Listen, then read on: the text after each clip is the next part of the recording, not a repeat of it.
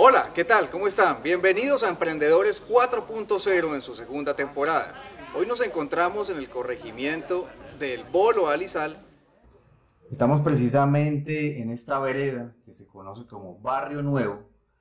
El Bolo El Alizal queda entre el Bolo San Isidro, que queda en la vía Candelaria, y Guanabanal, que queda casi en la vía de la recta Cali-Palmira.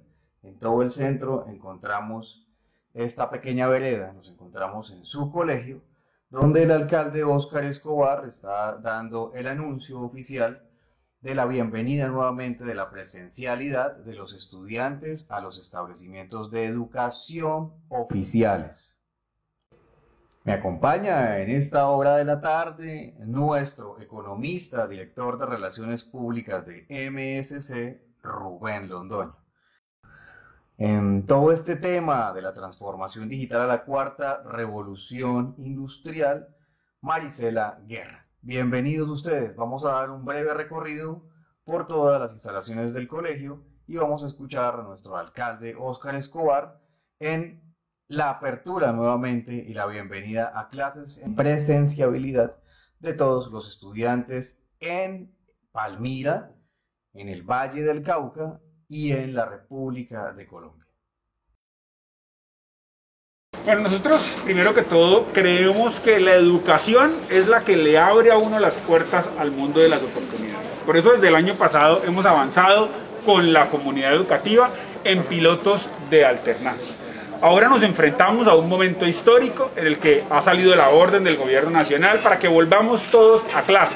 Por supuesto tenemos que garantizar que esto sea de manera segura, entendiendo que esto no es una responsabilidad exclusiva ni de los docentes, ni de los rectores, ni siquiera de la alcaldía. Esta es una responsabilidad de toda la comunidad palmirana con la educación de más de 40 mil niños que asisten a las instituciones educativas oficiales. 27 instituciones que hay en Palmira, con más de 116 sedes y más de 900 salones que tenemos que asegurarnos que puedan estar en condiciones para que los jóvenes vuelvan a clase. Algunas de esas condiciones que hemos aprendido con la pandemia afortunadamente se garantizan en estas construcciones que son bastante antiguas, como es la debida ventilación. Eso es tal vez lo más importante en este momento de la pandemia que estamos viviendo, pero por supuesto también el distanciamiento entre los pupitres y por eso hoy, con todo el equipo de la alcaldía municipal, con esto quiero decir no solo la Secretaría de Infraestructura, sino cada una de las secretarías, nos hemos dividido esos más de 620 salones que hacía falta por adecuar para venir a inspeccionar que esté bien, para venir a poner la marcación, para venir a separar los pupitres y para venir en general a revisar que las condiciones estén dadas. Yo debo además reconocer y agradecer a la comunidad de aquí del sector de Barrio Nuevo en el Bolo, que ella misma se ha puesto a la tarea de hacerle el mantenimiento a la institución educativa, porque saben que este es el centro de la comunidad y le han hecho un trabajo eh, que tiene que ver pues con el mantenimiento de las zonas verdes, aquí están los niños sembrando algunos árboles y demás. Más cosas que tenemos que seguir haciendo para que la educación funcione bien en Palmira la conectividad que a esta sede en particular va a llegar gracias al Ministerio de las TIC con un contrato asegurado por 10 años, eso le hemos pedido al Ministerio. Va a llegar también aquí una renovación de baterías sanitarias en el cual la Secretaría de Educación de Palmira con los impuestos de los palmiranos está comprando baterías sanitarias y los rectores con sus recursos van a poner la mano de obra para cambiar esas baterías sanitarias y también en sedes como esta se va a contar con un apoyo especial de una persona de aseo que nos ayude a garantizar que las condiciones estén dadas para volver a clase. Así que este es un mensaje a todas las familias palmiranas para que confiemos en el proceso de retorno a clases.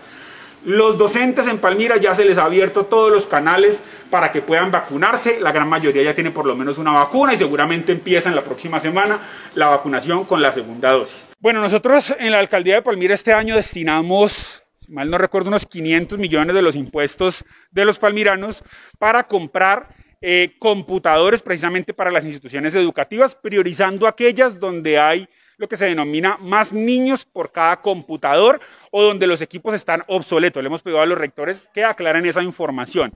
Esos recursos, de acuerdo a los precios que se lograron en la subasta pública, nos darían más o menos para unos 599, si mal no me equivoco, número de computadores. Le hemos pedido al gobierno nacional, a Computadores para Educar, que nos ha visitado hace tal vez un mes, mes y medio, que ojalá ellos también dado que es una compra masiva de país, aporten un poquito más eh, computadores para la ciudad. Eso esperamos que esté pues llegando en los próximos meses, que se le pueda entregar a cada institución educativa y que a su vez estas pues la presten con todas las condiciones de conservación a los estudiantes que más dificultad están teniendo con esta educación, que si bien va a empezar a volver a las aulas, vamos a tener que seguramente seguir utilizando una especie de semipresencialidad y lo virtual va a ser muy importante.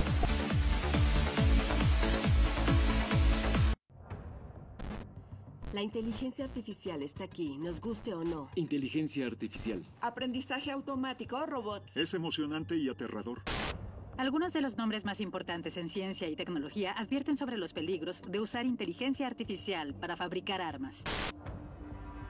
Creo que el desarrollo de la inteligencia artificial podría desencadenar el fin de la raza humana. Esto para mí es el problema más aterrador. Ahí es donde necesitas que los reguladores lleguen y digan, oigan chicos, deben hacer una pausa y asegurarse de que esto sea seguro. La inteligencia artificial tiene el potencial de resolver todos los problemas más difíciles del presente y el futuro. La inteligencia artificial tendrá un impacto en todo. No hay nada que no vaya a tocar. Es un renacimiento. Es una edad de oro. Estamos a punto de dejar que las personas hagan más de lo que podrían por sí mismas. ¿Para qué queremos usar la inteligencia artificial? Para resolver problemas, ser más prósperos y saludables. Ese debe ser su propósito. Con la inteligencia artificial, las computadoras empiezan a aprender, a pensar, a reescribir, a diseñar sus propios programas. La inteligencia artificial puede darnos la facultad de escuchar y ver mejor, así como darnos nuevas capacidades. Imagina un doctor humano con la asistencia de inteligencia artificial para crear nuevas medicinas que no se habían considerado. Podrías ver un increíble aumento en la esperanza de vida. Todo esto suena muy a Star Trek, pero créeme, Va a suceder. La pregunta es, ¿seremos tan inteligentes como para tomar decisiones sobre lo que queremos como sociedad? Los científicos están creando hoy en día inteligencia artificial y fijando el rumbo para un nuevo mañana. La forma en que la inteligencia artificial cambia nuestras vidas ahora y en el futuro depende de nosotros. Estamos en esa bifurcación en el camino donde si hacemos las cosas bien con la inteligencia artificial podemos ayudar a que la vida prospere como nunca antes y realmente saque lo mejor de nosotros.